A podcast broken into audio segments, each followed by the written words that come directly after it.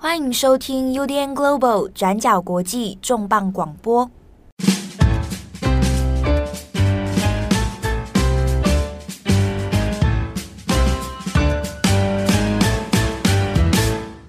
皆さんごきげんよう。大家好，我是转角国际的编辑七号。 你的开头令令我好错愕 啊，啊！真的吗？啊、你是谁啦？我是编辑木仪。好，那欢迎大家收听今天的转角国际重磅广播。嗯，好，那今天早上这个开头用日文跟大家打招呼啊，是因为这一集内容就是日本。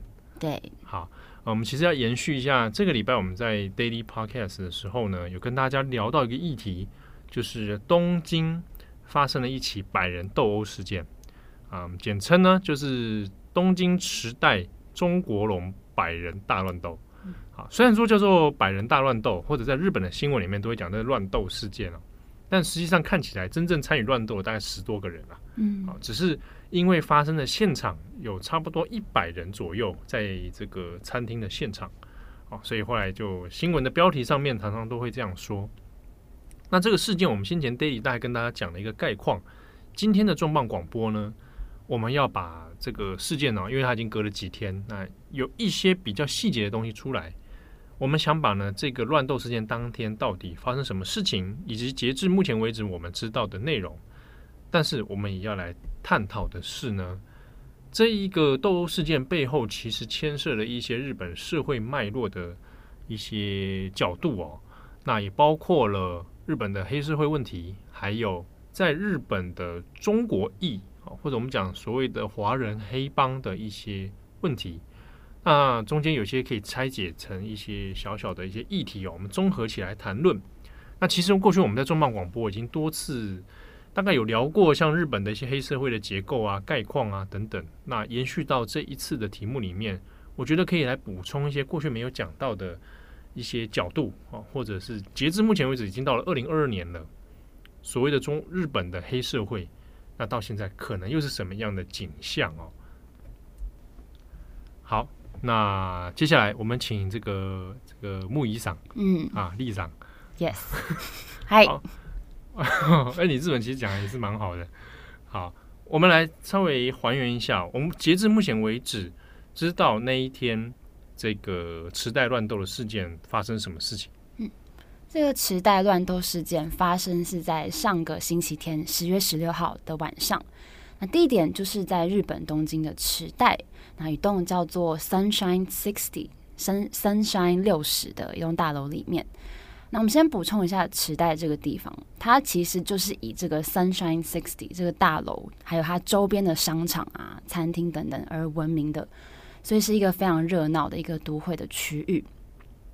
那当天晚上呢，大概是六点半的时候，东京的警方就接到通报说，这栋 Sunshine Sixty 五十八楼的一间高级的法式餐厅里面，啊，在一个人数大概有一百多人的一场宴会里面，啊，不知道是什么原因发生了冲突，然后演变成群体斗殴的一个场面。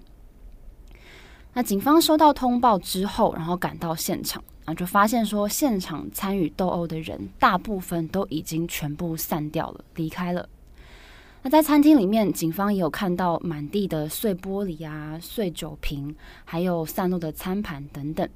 那也有在走廊跟电梯口附近分别看到一些血迹。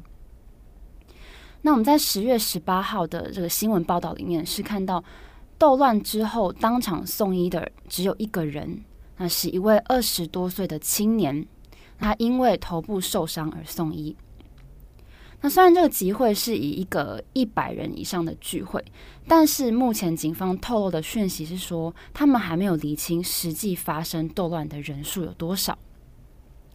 不过，因为这个日本在日本已经很久没有发生过这一类的大规模斗殴事件了，而且事情还是发生在日本闹区的这个池袋的区域，算是蛮稀少的一个现象。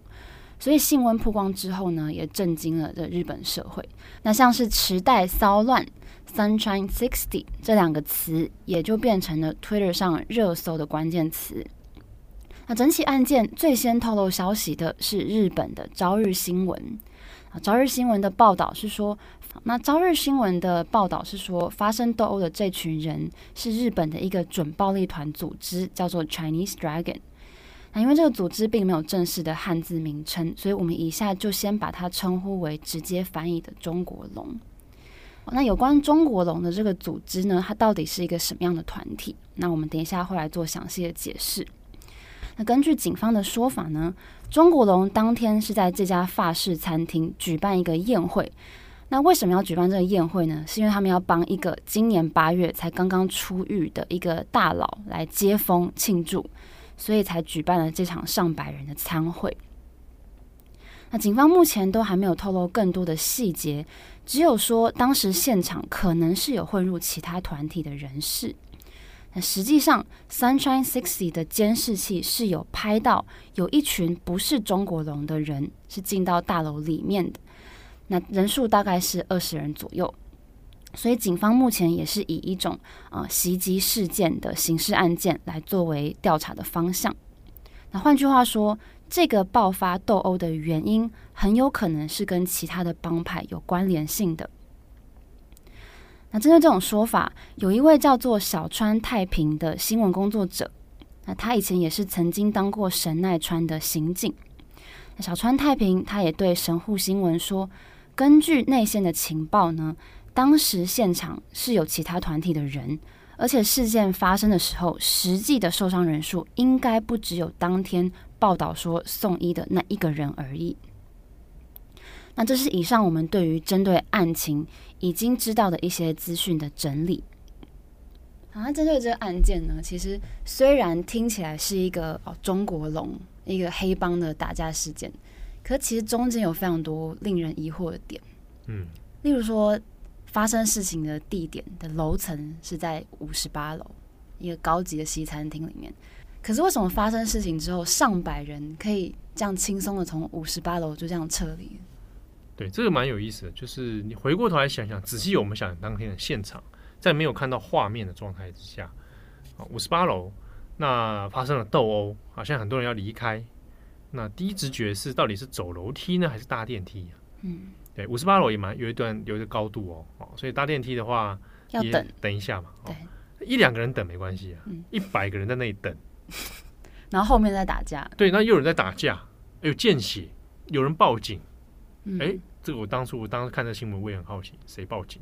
嗯，是当初是一百人当中有人报警吗？还是店家报警？有可能吧，也有可能，对啊，好，那现在报警了，呃，地上又见血了，然后大家继续冷静的等电梯吗？或是有一群人可能是直接推安全门，直接走楼梯走。对，楼梯走这个逃生门或者什么嘛。五十八楼冲到一楼，哎呀，蛮累的，对不对？你想说啊，是他黑帮，所以这个平常跑体力很好，跑比较快的。对啊，啊，可能六点钟他的宴会是六点钟啊，六点半发生嘛。啊，中间可能就在外面先抽个烟，对不对？肺活量比较低，现在就跑的时候也很吃力。对，那中间当然就是会有一些。呃，看起来哪里需要被解释的？嗯，那在新闻出来之后呢，其实有很多也有一楼的目击者，就是在这个太阳城嘛，Sunshine Sixteen，然后太阳城外面的民众说，啊，有看到一些黑西装、戴黑口罩的人出来，哎、欸，也蛮有意思的，他们还记得戴口罩。而且那个时间点，照理说应该是蛮早的，它不是一个半夜没有人的地方，其实是一个算热闹的时时间点。嗯，星期天，然后晚上六点到六点半啊，顶多到七点这样子。那很多人就看到目击说有这些黑西装的人就出来，这样，然后快速的离开现场。那附近因为有救护车已经来了，而且还不止一辆，所以才会有研判说受伤的人也许不止一个，或者是这个现场还有什么其他的事情。那因为有救护车跟警车在外面，所以大家路路人会驻足围观啊。嗯，那警察似乎也有先到了现场。那也有跟这些人好像有看见，那怎么处理？而且警察是不是本来就有掌握一些消息，知道他们在楼上聚会？这个就不知道哦。这也是当中后续很多人讨论的一个问题点了，就是作为准暴力团组织，他们的集会到底警方事前有需不需要知情？嗯，需不需要掌握这件事情？还是说其实没有办法？啊这个我们后续可以再来，等一下再来讨论。那的确以事件来讲，本身它有一些奇奇怪怪的事情，啊，斗殴的人数到底有多少？那从礼拜天发生到现在一个礼拜了，其实相关案情的资讯量很少。嗯，那警方透露的也不多啊，那才会有说发生各个新闻媒体哦。我们不要讲是正规媒体，讲大部分是周刊制啊，比如说可能是八卦媒体啊，八卦报小报啊，然后这种周刊啊，就会开始写的绘声绘影。就是有人说啊，那个其实是呃中国龙去踢人家的场子，嗯，啊，那我看到有些中文媒体似乎也不明就里，就把人家八卦周刊的说法也来源很不明，就把它直接就当成真的一样写。但其实，在日本八媒体里面，针对这个事情哦，这个彼此说法都有点矛盾。嗯，好，那也讲的都是不太清楚啊，它消息来源其实都很就很不明。可是刚刚那个说法有点怪怪的，因为他们是要帮中国龙的大佬来接风啊，怎么会是砸？有的人是说刚好相反，嗯，但实际上你从几家我讲主流媒体好了，朝日、读卖、每日、产经都做了，好，那 NHK 也做了，嗯，都都有讲告，都告诉你这个现场就是中国人定的位置。哦，对对，那也就都大概基本资讯都有了。那有些报媒体还在就是讲一些很奇怪的东西，那有的人不明就里就会抄啊，嗯，对啊？也的确是就案情来说，你得到的正规的资讯比较少，那大部分都要从那些其他那种周刊志来取得一些情报，然后，但是周刊志的情报很多常常也是有时候是脑补文啊，或者幻想文，嗯，对啊，所以尤其在这种写黑帮的事情上面，就常常会绘声绘影啊。也就是讲的不清不楚的，而且警方现在给的资讯其实真的还蛮少的。对啊，一直到像一直到二十一号才知道这个呃监视器有拍到说好像不是中国人的人群进到这个店里面，嗯，啊，大概人数大概是二十人啊，那但是又不能证明什么啊，一切就还在调查中，那事情就变得有点迷。啊，但是呢，我们这边要来补充的一件事情是。这个事情，我们前后一直在讲这个 Chinese Dragon 中国龙啊。对不起哎，你刚刚有提到中国龙这个组织，它叫做准暴力团吗？那准暴力团跟暴力团体有有什么不一样？在日本？好，我们稍微解释一下。其实我们之前在以前的重磅广播讲山口组的时候，大概有略提到所谓的暴力团这个事情哦。在日本不会叫做黑道，嗯，我们讲我们讲黑帮啊，或者。嗯，mafia 哈，那在日本它是用暴力团这个汉字，所以你可以上网查，就是像维基百科上面会写暴力团。那暴力团里面就基本上它是把它，就是你被已经指定是一个黑社会组织，好，它就会叫做暴力团。那也会叫做指定暴力团啊，比如说山口组就是指定暴力团，它是有名列在册，它有一定的规模，然后呢，它会有你要。被列为这种指定暴力团，它会有会有一些标准嘛？比如说，你成员数、规模数要到一定的数量，然后你有很严密的上下阶层的这个关从属关系。比如说，这个很好理解，在山口组这种团体里面，就会有我们会有时候会讲到所谓大哥跟小弟这种嘛，哦，那就会有组长，那底下就会有像社弟啊或者骆头啊组员这样。他们会有一个阶层上下的关系。嗯、那在日本这种暴力团里面，我们又可以叫它叫做拟似血缘组织。拟似拟似就是模拟类似于血缘组织。嗯，有没有？里面会结义结拜。嗯，好，我们没有血缘关系啊。但比如说，好，我们今天加入一个团体，叫做转转角一家。嗯、他们有时候会叫什么什么一家、嗯、一家人啊，有没有？有点像。欧美可能会叫什么什么 family 嘛？对对对对对，他可能黑帮他叫什么 family，那其实也是你是血缘团体。哦，就大家不是真的有血缘的关系嘛？哦，像那个玩命关头啊，We are family。对，东京甩尾。对啊，family。反正就是像这种感觉啊。什么脸啊？那转角国际就会变啊，转角一家。嗯。那日本也会叫什么什么一家，淡海一家，什么什么一家。嗯。好，比如说你可以叫呃。呃，木仪一家，七号一家，对对对，那就是以七号可能这个为团体，但是有的可能真的是血缘的啦，他的亲戚们，嗯、那有的是加入这个团体，那我们成为你是血缘组织，好、嗯，我们会以呃兄弟姐妹为这个自称啊，或怎么啊？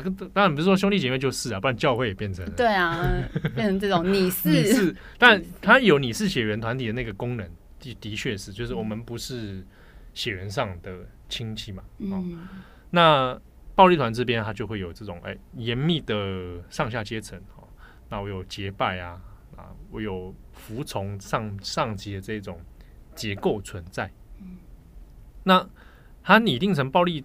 指定成为这个暴力团之后，那日本会依据这个暴力团排除法哦，暴排法来去做限制跟监管。什么样的限制？比如说，我们先讲监管好了。嗯，啊，监管就是说我我会就名列在册，知道说好，现在这个山口组啊，现在在总部在哪里？那成员数多少人？组织的头领是谁？领导人是谁？那各个干部有些什么人？啊，他大概是都会这样调查出来。对对，他都会有。然后你的那个资料基本上是名列在册。那他也会监看你的一些日常行为，这样，那他们就会有统计，现在的暴力团总共全国有多少个？啊，组织规模大概如何？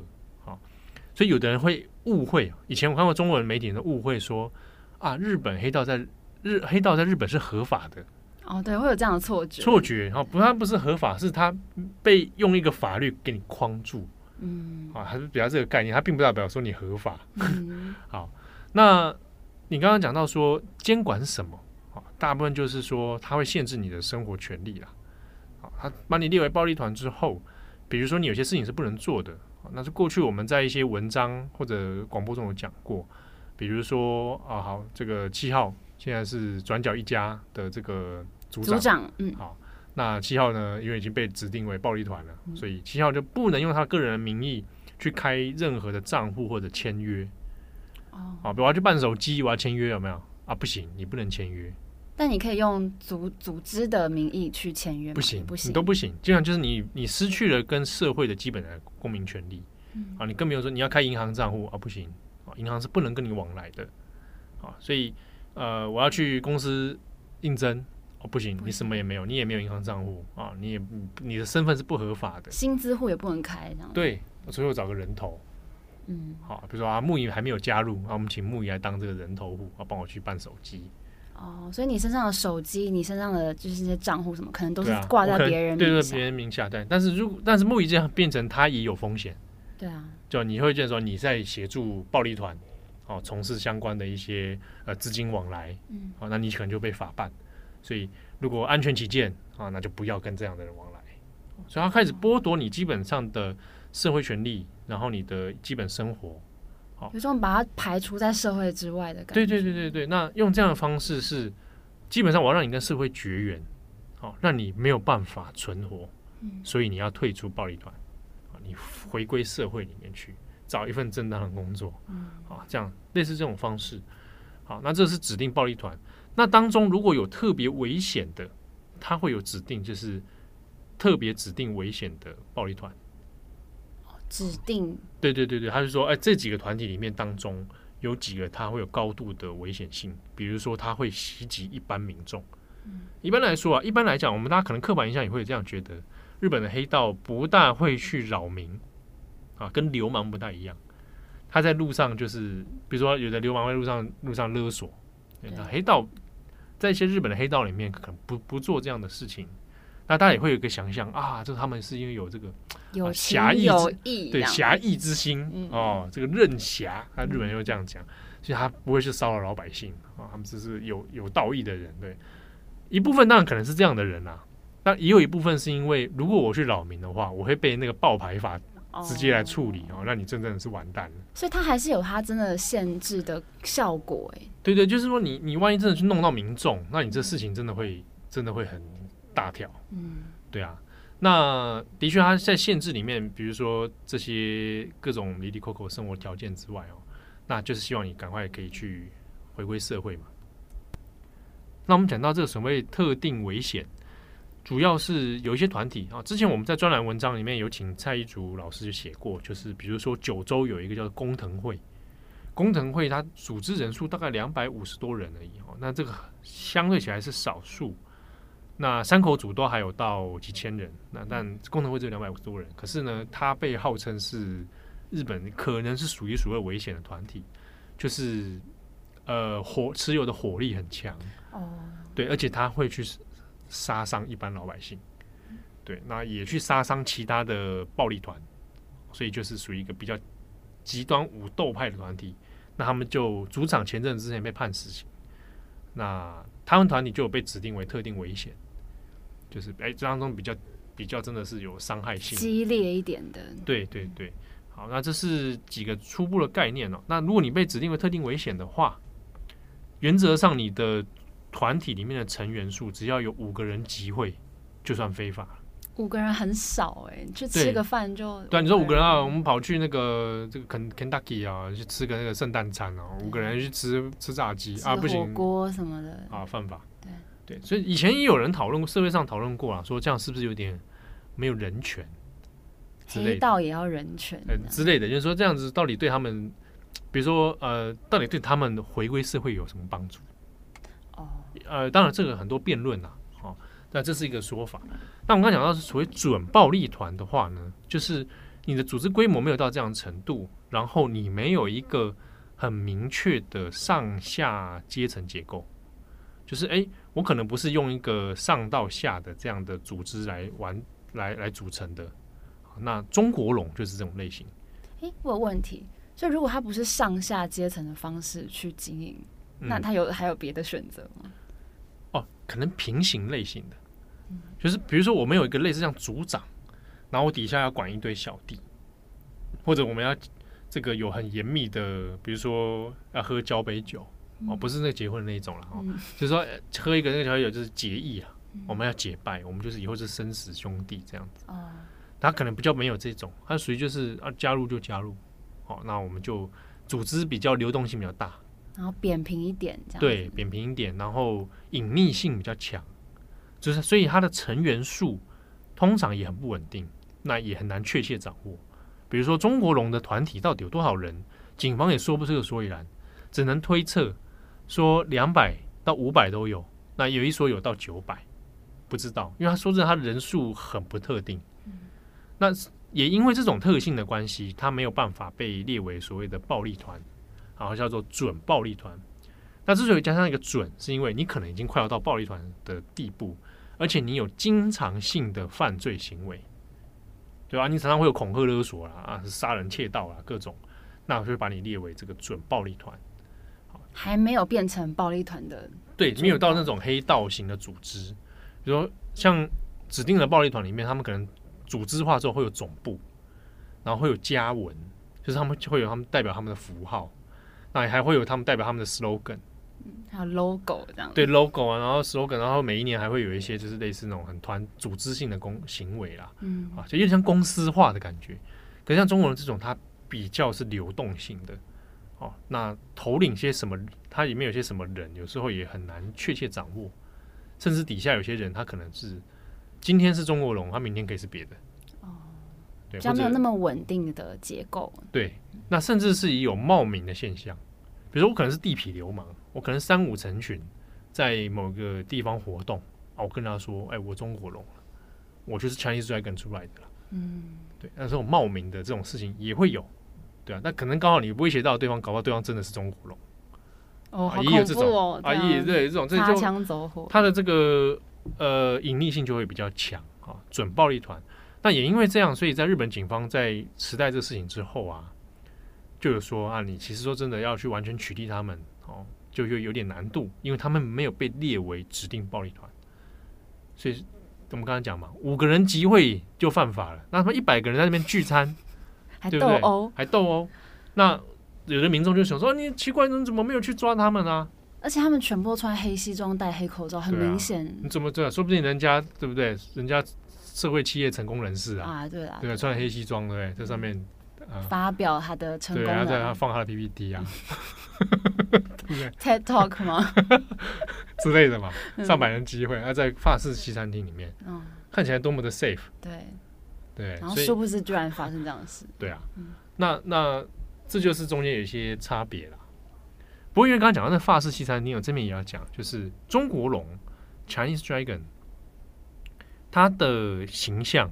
在日本的民众里面，基基本上是联想到就是中国裔的黑帮。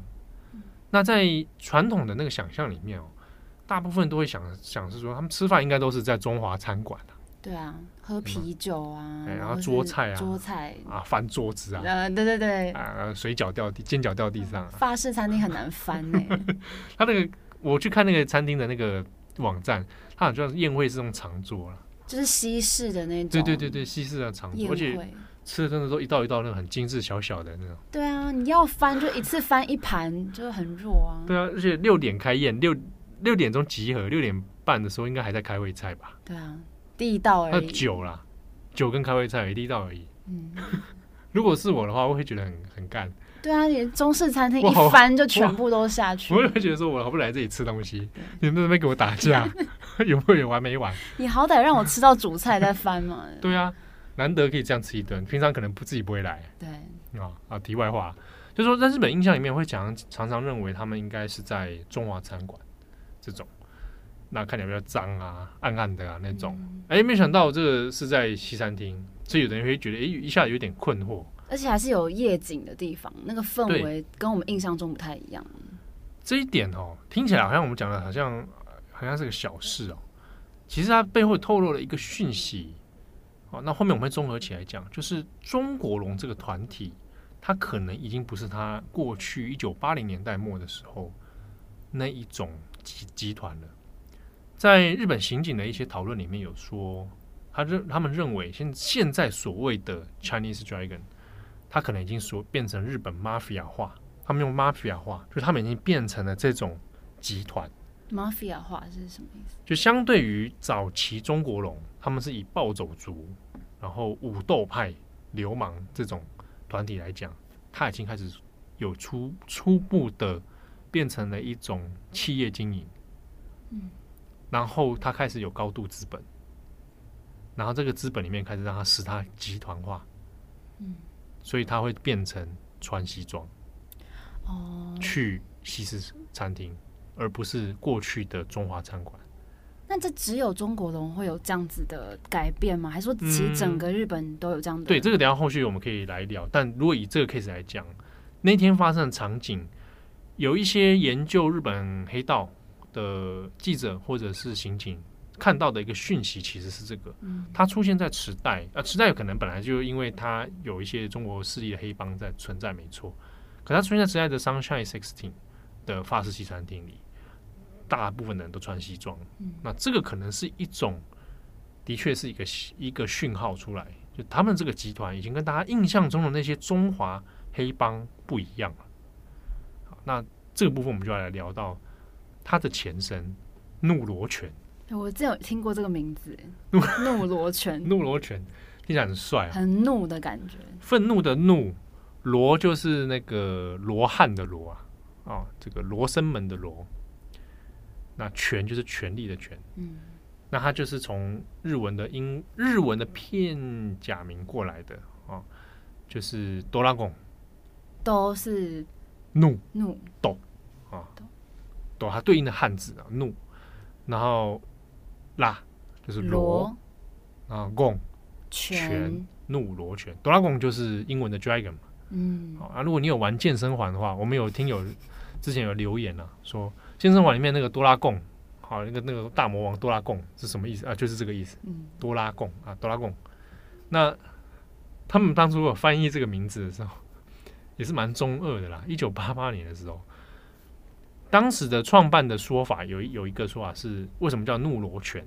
好啊，龙可能有中国的象征，那怒就是愤怒哦，真的是愤怒的意思。嗯，这是有此一说，创设的人、创、嗯、办的一群人当中有此一说，愤怒罗汉，啊，就是中国那个罗汉形象啊，那个金刚力士啊，罗汉力士这种罗汉，然后权力。权蛮好理解的，对，权力是那个不是 power 那个权力哦，嗯、是那个那个公民权利的那个权利哦。那这三个字的结合可以表现出他们的精神。好，那我们就来来讲，当初怒罗拳怎么出现？呃，一九八八年才创设，其实很晚。早期的创设的人叫做汪楠，汪楠是中国人，他是吉林省的长春人。那现在我们在日本的新闻里面就会看到说啊。Chinese Dragon 前身是怒罗犬，那他们是以所谓的中国残留孤儿的后代组成的。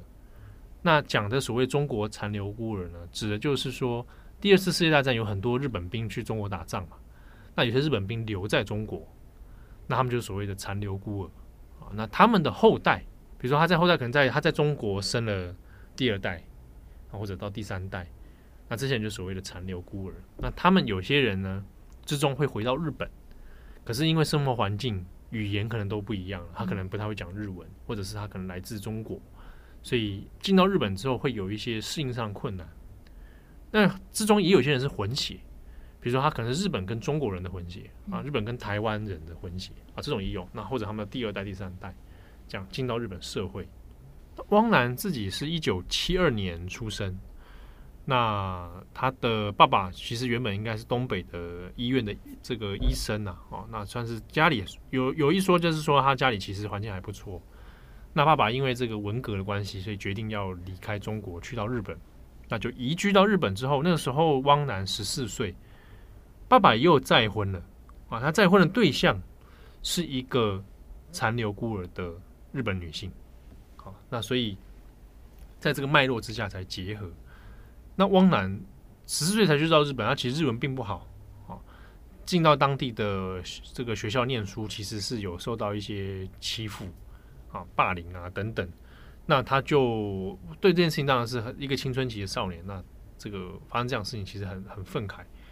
那中间他也发现他不是唯一一个个案，也有类似的，可能就是也是日本残留孤儿的二代这样子。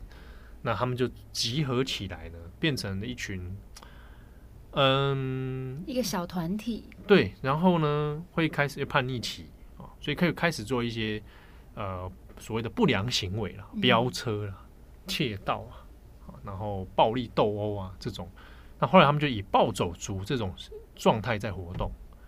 那后来他们就创设了一个就是怒罗犬啊。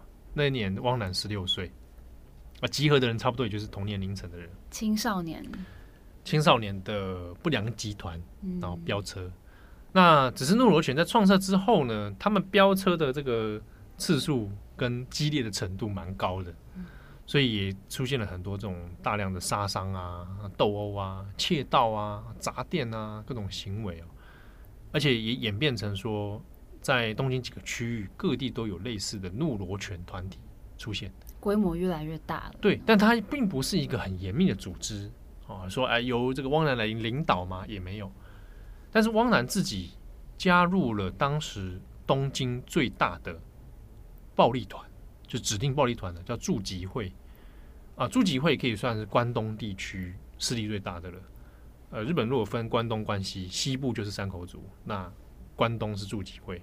那他加入驻吉会旗下的团体，那中间就有一些其他是日本人啊，或者跟他一样的在日可能中国人，甚至是呃其他残留孤儿好，再是朝鲜人，在日的台湾人，嗯。香港也有的，对，那这种各种不同的组成，那怒罗犬也就活动越来越频繁。那它一度呢，在九零年代，一九九零年代之后，变成了东京某几个区域的暴力的代表，就是他们呼啸而过啊，几个暴走族嘛，而且会去袭击其他的暴走族，那或者是跟其他暴力团的人也会发生斗殴的事件。那一度就变成说，哇，在那个。泡沫崩坏的年代里面，一个很不安定的一群人，啊，这是怒罗犬。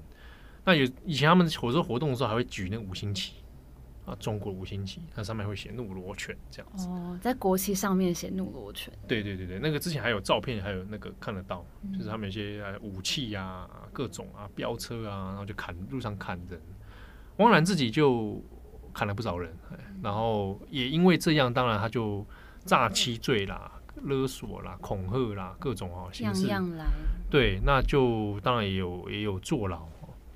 呃，怒罗拳的发展呢，因为不是很集中型的组织，所以慢慢慢慢在扩散，但也没有办法发展成像驻集会或者是像山口组这样很严密的大型团体。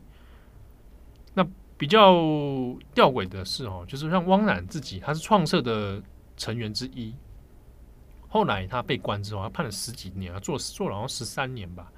出来之后，他就洗心革面了，就决定退出怒罗拳啊，他就退出了这个团体，那去开 NPO 组织，就是去帮助原本那些他想帮助的人，就跟他一样的人，就比如说当初你也可能也是残留孤儿后代，然后他也去帮助无家者，他成立一个团体，这样他也写书，写一个自传。这反差也太大了吧！其实也还不少暴力团的人也有类似的这个这个方向啊，真的是坐牢之后，然后就洗心革面，这样教化成功。那汪楠自己就开始也会上媒体受访，就是讲他过去的这个荒诞的岁月，那他也付出了代价。嗯，对，那他也写了自传，讲说自己这个悲哀又又愤怒的一生半半生啊。他说悲哀又愤怒的半生，那也讲当初那个怒螺旋是怎么出现的。那也讲到说，那时候社会结构啦，或对他们像这样无法融入日本社会的人的一些他们的感受是什么啊？那汪楠就朝向这样的发方向发展。那你如果现在去找 YouTube 或找网络上，还找到一些他的受访，啊，有些中国媒体也会去访问他这样。可是呢，怒螺旋这个团体哦，毕竟它不是一个很严密的团组织，所以你汪楠留下来不留下来，似乎影响没有那么大。嗯，会犯罪的继续犯罪。对啊，那但我刚刚正想问啊，你老大走了，就是离开这个地方，那剩下的人怎么办？继续做自己的事情，因为他不是一个啊，跟随着一定跟随某个老大，然后大家才做事这样。那也是在二零一零年代以后，那有注意到他的名称慢慢在改变，从过去的怒罗拳开始出现了。英文啊，就是 Chinese Dragon 啊，国际化喽。对，那那日本的警方里面也怕把它就是表就是技术的时候，他会把它改成叫做 Chinese 多朗贡，Chinese 多朗贡这样拿来记述说这个这个团体现在已经有点不太一样了啊，他已经不是以前那个所谓的怒罗拳。对，那现在变 Chinese Dragon 之后呢，近几年其实还是有一些零星的犯罪事件出现，比如说应该是二零二零还是二零二一的时候。也有一些相关的成员被逮捕啊，比如说有个叫做冯雪华的一个，哦，应该是欧巴桑，中国的欧巴桑，女性哎，她就是以恐吓威胁，啊，然后说是被叫做什么女帝王啊，听起来有种武则天的感觉。对，他就在地方就是会有恐吓、暴力恐吓威胁的一些事情，然后后来被逮捕。那也有个叫做赵成龙啊，那赵成龙是。呃，就是持武器擅闯民宅，然后把人家捆绑之后，然后行窃啊，各种，然后还打伤，这样，那也是被被抓捕。这些人大部分都还保留中国名字，他们可能没有规划，不太确定。但他们都是中国裔的。对对对对对，中呃不一定，但有的他身份其实蛮不明的，嗯、可能是中间才去从中国去到日本的，那这个不确定。嗯、但这些新闻事件其实也是在讲这几年当中，他的犯罪形态啊仍然是有在进行，而且新闻当中偶尔还是会看到这些啊，他就会说啊，这个 Chinese Dragon 的成员那被抓了，那可能是暴力威胁、恐吓、诈欺罪啊，各种类型这样犯罪，所以在日本的新闻或者舆论里面，还是会对他们也会有保持这个印象存在。嗯，那我很好奇，就是像。呃，中国龙以前是怒罗犬嘛，然后现在变成中国龙。那随着时代的演变之后，现在暴力团体他们新的犯罪手法大概是哪一些？像就说跟上科技的脚步，会不会有一些诈骗的新的手法之类的？的确，就诈欺罪的的频率变得比较多，哦，诈欺的这个状况。那尤其疫情以来，也有这样的类似的情况。那比如说还有。呃，诈骗的形态不同嘛，哦，除了嗯，大、呃、大家在台湾也很有名嘛，就是打电话过来说啊，我是你儿子还是什么相关的，对对对对对对啊，在日本也有，嗯、啊，叫欧雷欧雷诈欺，就是说啊，是我啦，我啦，欧雷欧雷是我啦，我啦，我啦，哎，我啦，我啦，哎，我 这种啦，这种 这种欧雷欧雷诈欺啊，很多有的背后是有的可能是暴力团，有的可能是像这种准暴力团，嗯，啊，或者所谓就是半黑帮分子。他们会集结起来做这个。那疫情期间有那种，比如说帮你说要帮你做补助金啊，疫情那个补助款，帮你说申请啊，结果最后都他妈的是诈欺你。台湾也有也有蛮常收到这种简讯，就是说哎，你先付一笔手续费啊，我帮你来处理，然后这时候就帮你骗走。嗯，对，那这种是比较可能近期新的。不过的确，我们回过头来讲，就是说疫情期间对日本的一些娱乐产业、酒店啊、哦风俗业啊、啊赌博啊啊造成蛮大的冲击嘛。餐厅也是。那在这冲击当中，有一些店倒了。那倒了之后呢，有些空间它就空出去。那之中就是这一种准暴力团或者暴力团哦，会觊觎的地方，可能就会有一波这个地产的这个争夺啊啊，那或者在这些地产里面，他们变成一个从事诈骗犯罪的一个新的基地，在里面打电话哦嘞哦嘞之类，或者是做别的事情，比如说呃非法药物、毒品的一些集货啊。啊，集散地啊，或者非法交易的地点啊，等等。哦，不过总体来说啦，犯罪形态也不脱那几种。哦，就是呃，毒品，哦，赌博，那这个人是有一些就是从事真的人人人蛇人蛇集团的，哦，人身贩卖的也有。那性产业，酒酒类的东西。那有一些则是说，这在港口的话，他会从事是那个非法。非法的那个渔获交易，对，呃，交易是一个，然后或者非法的这个密，日本讲密渔啦，就是你去非法的渔夫去抓鱼，哎，对对对对对，密鱼这种事情也有，嗯、那不然就是那个也是日本蛮常见一种犯罪，就是金块的那个那个偷偷渡。啊，从哪个地方把金块偷渡到，因为要洗钱嘛，嗯，偷渡到入境。这种这种事情也会有。啊，大概大概就是这些。那暴力的事情零星发生。哦，当然已经不像过去那么惨烈了，那个九零年代那种那种啊对啊，即便现在这种呃暴力团之间的事情也很少会爆发大规模的抗争啊，就彼此说啊，三国组跟哪个组来对干这种这种事情就相对很少了。因为像这种黑帮跟黑帮之间势必是会有对立的关系吗？哎，也未必哦。比如说中国龙，中国龙的友好团体就有包括像驻吉会，我们刚刚前面讲，就是以前汪楠加入过的啊，可能有一个脉络存在。那通常会是友好团体，那也因为他们是准暴力团，所以有时候暴力团不方便做的事情，让准暴力团来做，因为我们变成小弟的感觉。对，或者一些 hitman 啊，啊，一些这种刺客，我可能找准暴力团。对啊，散兵游泳嘛，啊，或者是不特定人士。对啊，但是在日本治安里面，这个反而变成另外一个新的问题了，就是暴力团的人数成员啊，山口组这一类逐年在下降。从一九九一年的时候算，大概是九万多人，全国，嗯，这种暴力团黑道分子九万多人，一直到现在已经降到两万多了。哦，这是差太多了吧？而且是每一年在递减哦。那这个部分当然几个原因啊，一个是人口老化，嗯啊，然后少子化。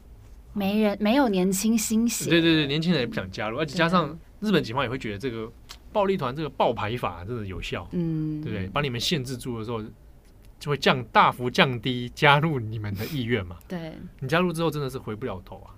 啊，你要如果要复归社会，要很大的成本。嗯，对啊，所以这个看起来它逐年递降，可是呢，半黑帮分子啊，日本讲的半グレ啊，或者是像这个所谓准暴力团。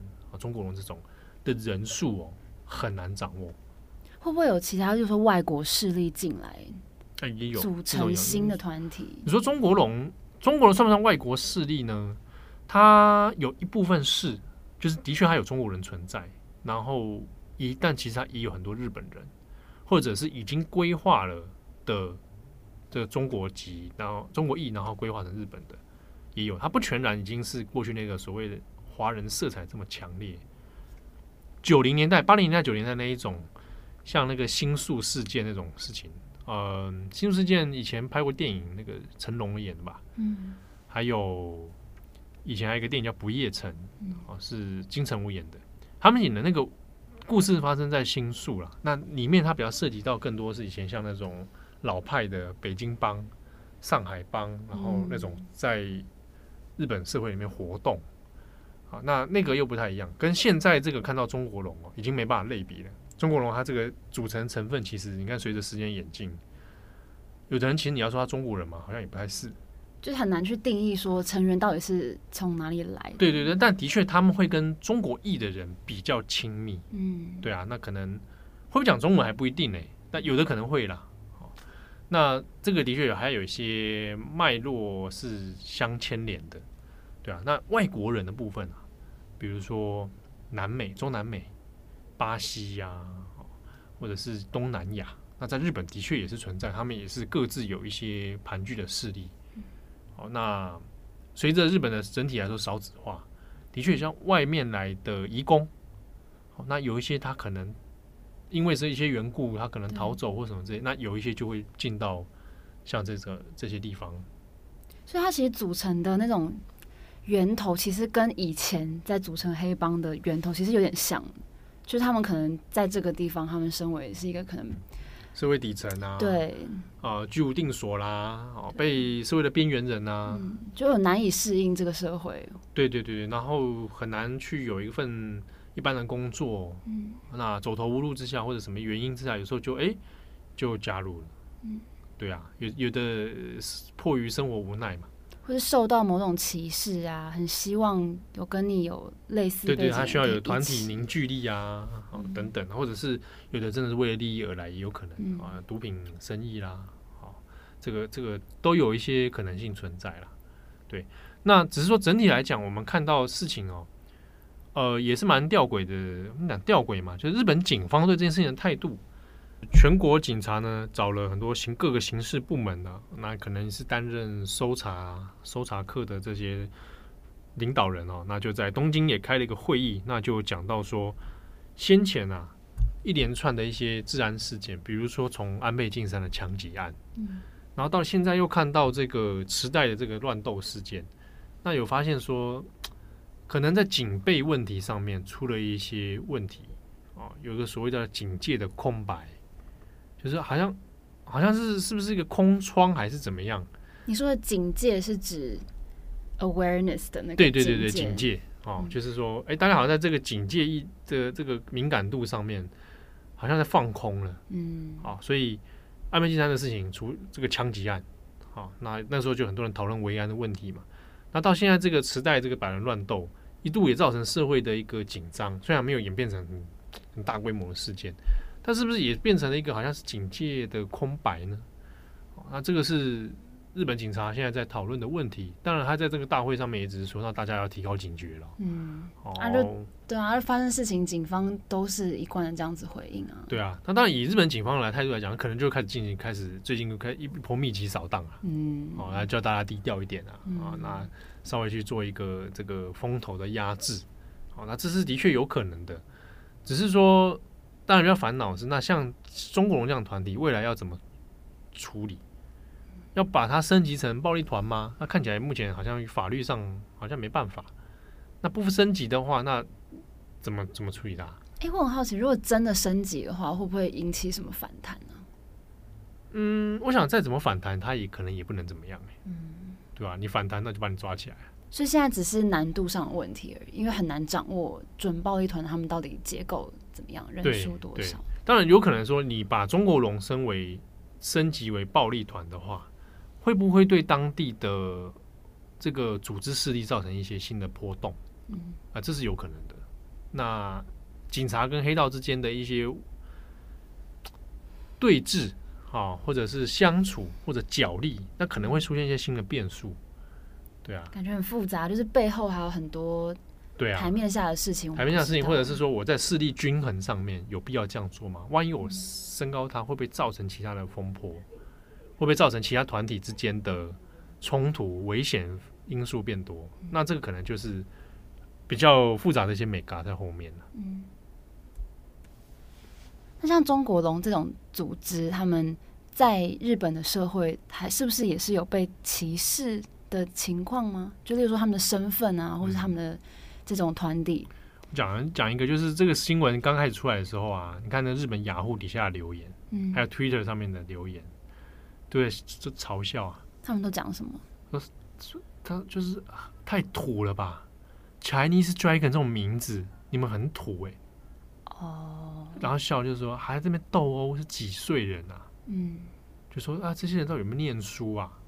然后底这是一种，还有一种就是啊，又来了中国人啊，中国人就是这样标签化了啊，中国人啊，你看啊，对啊，什么 Chinese Dragon 就就是这样嘛。之前那个磁带也是发生，有餐厅里面在在那边打架，大呼小叫，啊，中国人就这样。对，还有一派不还有一种是应该把这些哦，中国人就是驱逐出境啊，那这个中国人就是社会不安定分子。嗯，对。老实说，那 Chinese Dragon 是不是中国人，我都还有点怀疑。对啊，当中可能应该有些是有了。那当然也不能否认，有一些中国人在日本成为社会这个不安的分因子也是有，但是不是所有的中国人都这样嘛？对啊。那的确，因为这个东西它会造成一些刻板印象的轮回啦。嗯。就像有些那个犯罪事件发生，也会有人说啊，来了来了，在日朝鲜人。嗯。好，像以前不是台湾有发生过那个。呃，在台湾的一些神社，然后被破坏嘛，或者那个雕像被人家日本的那个日治时期的雕像被破坏嘛。嗯。那新闻传到日本去，日本的讨论版底下也写说，一定在日朝鲜人啊，正常人去干的，一定是他们跑去是台湾干这种事，就是完全是刻板印象的呈现，就是就是你们就等于犯罪啦。对对对对对，类似像这个情形是有的。嗯，对啊，那这样的现象，当然你也回归到像当初汪楠他自己，他是残留孤儿。